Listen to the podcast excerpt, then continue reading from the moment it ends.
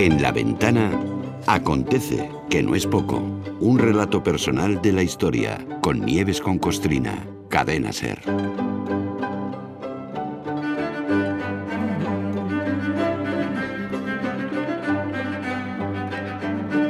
Hoy quiero empezar esta acontece que no es poco desmintiendo la teoría de que a Nieves la mueve la mala baba. No es verdad. No es verdad y hoy tenemos un ejemplo clarísimo. Nieves con Costrina, buenas tardes, bienvenida. ¿Qué Hola, buenas tardes. Pregunta. ¿cuántos días crees que, lle- bueno, días, semanas, meses, llevamos con las crisis, que han sido varias, crisis de gobierno en Reino Unido? ¿Cuánto tiempo pues, llevamos? yo Un sé, montón. Yo, yo qué sé, desde que el Boris Johnson empezó a liarla. Madre pues, mía. y- e incluso de antes, vale. Con el desastre que ha supuesto el Brexit, con la racha que llevan de cargarse su reputación como país, de que entren y salgan primeros ministros, primeras ministras. Espérate a ver qué pasa con Escocia el próximo año, ¿eh? Y con Sí, Gales. O sea, sí. todos son problemas, son críticas, son presión. Y Nieves ha pensado, pues no, vamos a cambiar un poquito el paso. Ahí está. No solo la mala baba. Así que hoy vamos a seguir mirando a Londres, a la historia, pero ahora para hablar del nuevo rey. Mm, De nuevo rey y de ahí para atrás. O sea que éxito garantizado. Seguro. Segurísimo. Hala, ya podemos empezar. Venga. No sé si lo de la mala baba al final van a estar de acuerdo, pero bueno. Esto viene porque ya tenemos fecha para el nuevo sarao británico, Sí. con el que nos van a estar Sí, dando sí. la brasa dos semanas antes y hasta dos semanas después. ¿no? La, la coronación de Carlos III será en mayo. Y va a ser 70 años después de que hicieran la última. Que, que madre mía, lo que ha pasado. El, el protocolo yo creo que lo deben de tener un poquito oxidado. Disfrazarán a Charles eh, con su capa de armiño, agarrará el cetro con su derecha, con la izquierda sujetará el orbe y le encajarán en su cabeza la suntuosa corona que hacen siempre. No sé si pondrán otra, yo creo que va a ser la misma, ¿no? ¿Qué, qué es el orbe, la- Nieves? Perdona, ¿qué es el orbe? El orbe, esa bola, el, aor- el Ah. orbe, el mundo, Sí, el esa bola orbi, vale, vale. Sí, es, esa, eh, es- son los mismos símbolos que cuando pasearon el féretro de la doña de, de Isabel iban encima Vale. del féretro. Estaba, el- estaba la corona, Vale, el vale. féretro y el orbe, ¿no? Bueno, pues la corona es una que tiene en el frontal un pedazo de piedra roja, muy gorda, que parece un rubí, pero que no es un rubí. Es una espinela. No, eh, no. Se llama espinela. Tampoco sí. sé lo que es, Sí. pero bueno. Sí, pues, pues es una especie, no es rubí, pero es una espinela, una No. cosa muy parecida, ¿no? Que además, eh, pero que además, como es roja, hace juego con los mofletes del, de, de Carlos III, porque este hombre es que está siempre muy colorado, muy colorado. Está como sí. recién llegado de la feria del mediodía de Córdoba, 47 grados. Ay, el tío está siempre encendido, ¿no? Ese pedazo de pedrusco rojo eh, que va en la corona es riojano. ¿Cómo? Es una piedra, sí, es una piedra que estaba en un monasterio de Nájera. Y de ahí se la llevó en el siglo XIV un rey inglés que vino a echar una mano, es que esto tiene su historia, eh, es un rey inglés que vino a echar una mano a, en una de las guerras a Pedro I de Castilla, ese que llaman unos Pedro I el cruel y otros Pedro I el justiciero, según se mire, ¿no? Bueno, pues el rey inglés eh, pilló lo que pudo porque Pedro I le prometió a, este, al inglés, entregarle el señorío de Vizcaya si le ayudaba a ganar la guerra. Y la guerra la- se ganó, pero al final los vizcaínos se quedaron en propiedad castellana, ¿no? No. Pero bueno, que conste ahora que los de Bilbao no son ingleses de milagro. Porque los de Bilbao son de donde quieren. El caso es que el día de la coronación, además de una piedra preciosa que salió de La Rioja y que veremos en la cabeza de Charles, tendremos que fijarnos bien, y esto es curioso, para ver ver. el trono viejuno sobre el que se sentará eh, este hombre y una gran piedra rectangular que habrá bajo su culo. Y, sí, y que tienen que prestar los escoceses para ese día. Uy, Ya veremos si no hay tiranteces.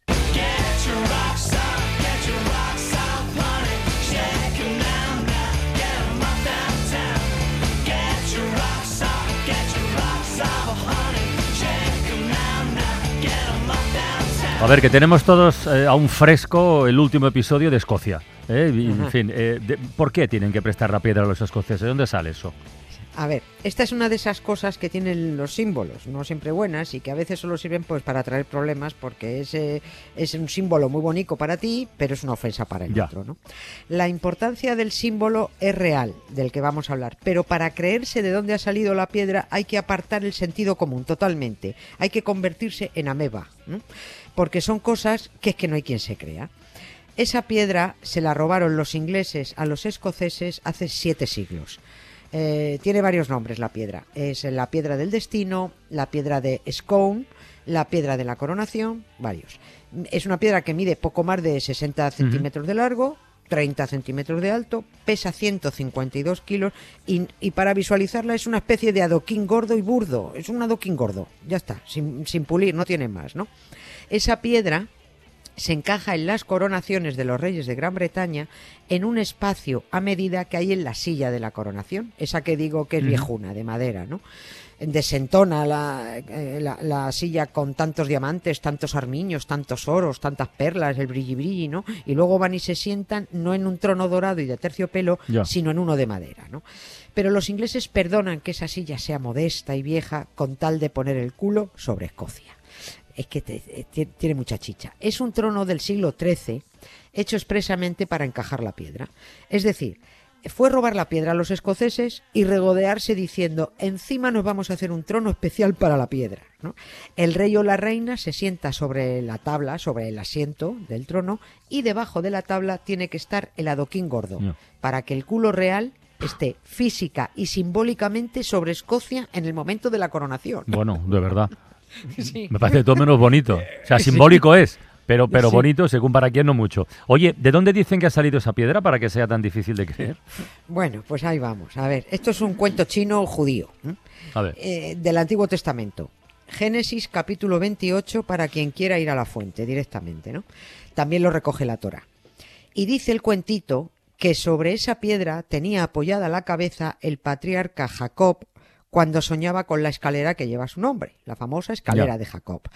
El tal Jacob era un pieza, este tipo, ¿eh? Este es el que compró la primogenitura a su hermano por un plato de lentejas. Este es el que compró a su primera mujer. Este es el que compró a su segunda mujer. Y no sé si compró a las otras dos.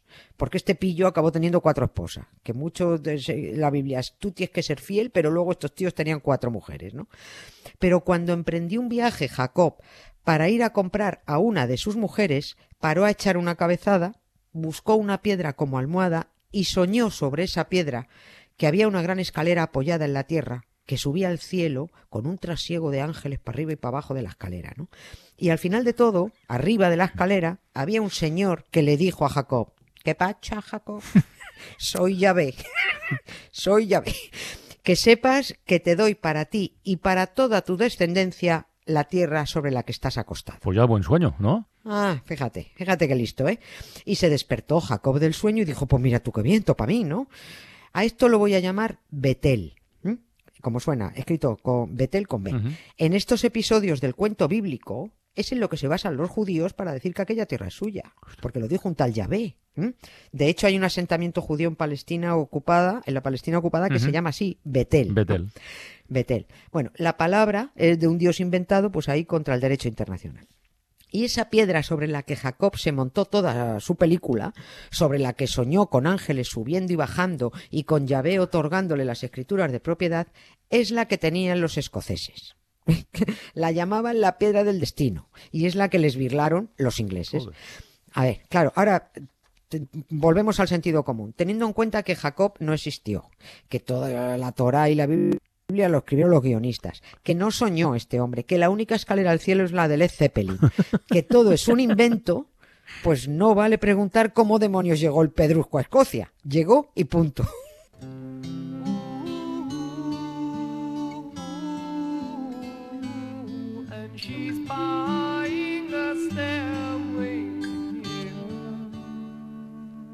There's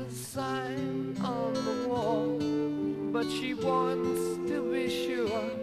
Cause you know sometimes words have two meanings. In a tree by the brook, there's a songbird who sings. Sometimes all of our thoughts are misgiven. Esta sí que es bonita escalera, ¿eh? Sí. Esta sí. Oye, ¿y se sabe, se sabe cuándo se inventaron esto de que llegó y dónde apareció exactamente? Sí, apareció antes del año 1000. No. Antes, en un pueblito que se llama Scone, en, Escocia, es, como suena, es escrito Scone. En realidad lo que se hizo fue fabricar la piedra, decir, esta es la almohada de Jacob, con la excusa de la piedra levantamos un templo, se levantó la abadía de Scone, y en este templo coronamos a los reyes de Escocia sentados sobre el adoquín. Esto es lo que se hacía en todas partes. Primero inventabas una historia en torno a un objeto fabricado o a un personaje, luego levantabas la iglesia alrededor y así dotabas al recinto de solemnidad y fijabas la historia en el imaginario del personal, ¿no? Está bien. O sea, te, te inventas la tumba de Pedro, construyes la Basílica de San Pedro. Te inventas la tumba de Santiago, te montas el Emporio de Compostela. Eh, te inventas un trozo de madera de la cruz, pues construyes un santuario en Caravaca. Te inventas la almohada de Jacob, construyes la abadía de Scone.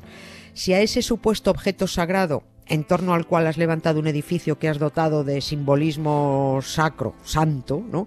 Le unes la figura del rey o la reina, pues ya tienes sacralizada la corona del país. Dos ¿no? en uno. Está Claro, está todo, mm, está todo muy bien armado, ¿no? Así se fabrica un mito. Y así se fueron coronando los reyes escoceses sobre la almohada de Jacob, hasta que llegó un rey inglés y la robó. Ese, ese rey fue Eduardo I, al que llamaban piernas largas. Debería haber llamado manos largas, por caco, ¿no? Este fue el que conquistó Gales y el que en una de las broncas con Escocia a finales del siglo XIII saqueó la abadía de Scone, robó los símbolos escoceses y entre ellos iba la piedra de la piedra de Scone, piedra de la coronación o la almohada de Jacob, que llamo yo. Se la llevó a su abadía de Westminster y dijo, pues ahora me hago yo una silla que se va a llamar la silla de San Eduardo, encajo la piedra Mm. y los reyes de Inglaterra pondremos nuestro culo encima a partir de ahora para coronarnos, como símbolo de sometimiento de Escocia. Insisto, como símbolo está claro, pero bonito no me parece. Oye, No, y, claro. pero ¿desde cuándo han vuelto a tener la piedra los escoceses? Porque si la tienen que prestar para la coronación de Carlos III es que en algún momento la recuperaron, ¿no? Efectivamente, Ah. sí. El, el adoquín está ahora en el castillo de Edimburgo. En 1996, fíjate, Ah, hace nada, a finales del Sí, siglo sí. XX, la piedra de la coronación volvió a tierras escocesas coincidiendo con el sexto centenario del robo inglés. Fue un acuerdo que tuvieron. Pero los ingleses la devolvieron con una condición, que cuando tuviera que ser coronado el siguiente rey del Reino Unido, de Gran Bretaña e Irlanda del Norte, como va a ocurrir con Carlos III, la piedra vuelva un rato a Westminster para que el nuevo rey ponga el culo encima. Y eso es lo que hará la piedra en algún momento de aquí a mayo, ir de Edimburgo a Londres. Supongo que nos enteraremos porque montarán alguna performance de las suyas para el ceremonial traslado, o lo mismo, no dicen nada por cuestiones de seguridad. Ah. Ya la robaron una vez y se Bueno. montó una muy gorda porque a los cacos además se les rompió. ¿Y, y quién la robó, Nieves? Esto huele a, a- a activismo de los escoceses, seguro, vamos. Totalmente, totalmente. Fueron Ah, cuatro el culo. estudiantes, es- claro, fueron cuatro estudiantes escoceses que quisieron recuperar su piedra, pero como no tuvieron la respuesta nacionalista que esperaban en su momento, bueno, pues acabaron abandonándola en una iglesia, ¿no? Porque puede que la piedra sea un símbolo escocés, pero también es un símbolo monárquico y hombre, que ya no están tan volcados los escoceses con las cabezas coronadas, ¿no? La piedra la robaron de Westminster en 1950, se la llevaron de cervezas por los pubs de Escocia, estuvo muy gracioso.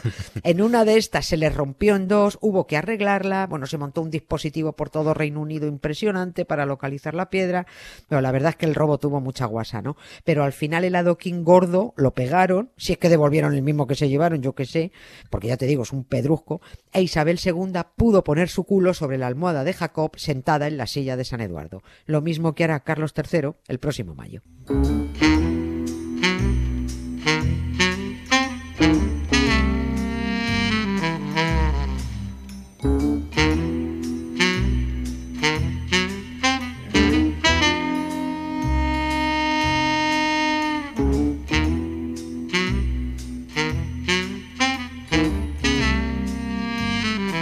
Alguna cosa pasará con el simbolismo de esta piedra, ya verás. Algo- Está, algo está- pasará, está sí. el ambiente en Escocia que, bueno, igual, alguna protesta, alguna cosa, algo, algo habrá. Bueno, ya lo veremos y ya lo contaremos, ¿no? Lo iremos viendo, Pues lo iremos viendo. Un beso, Nieves. Otro para ti, Hasta el lunes. gracias. Chao, hasta el Adiós, lunes. adiós.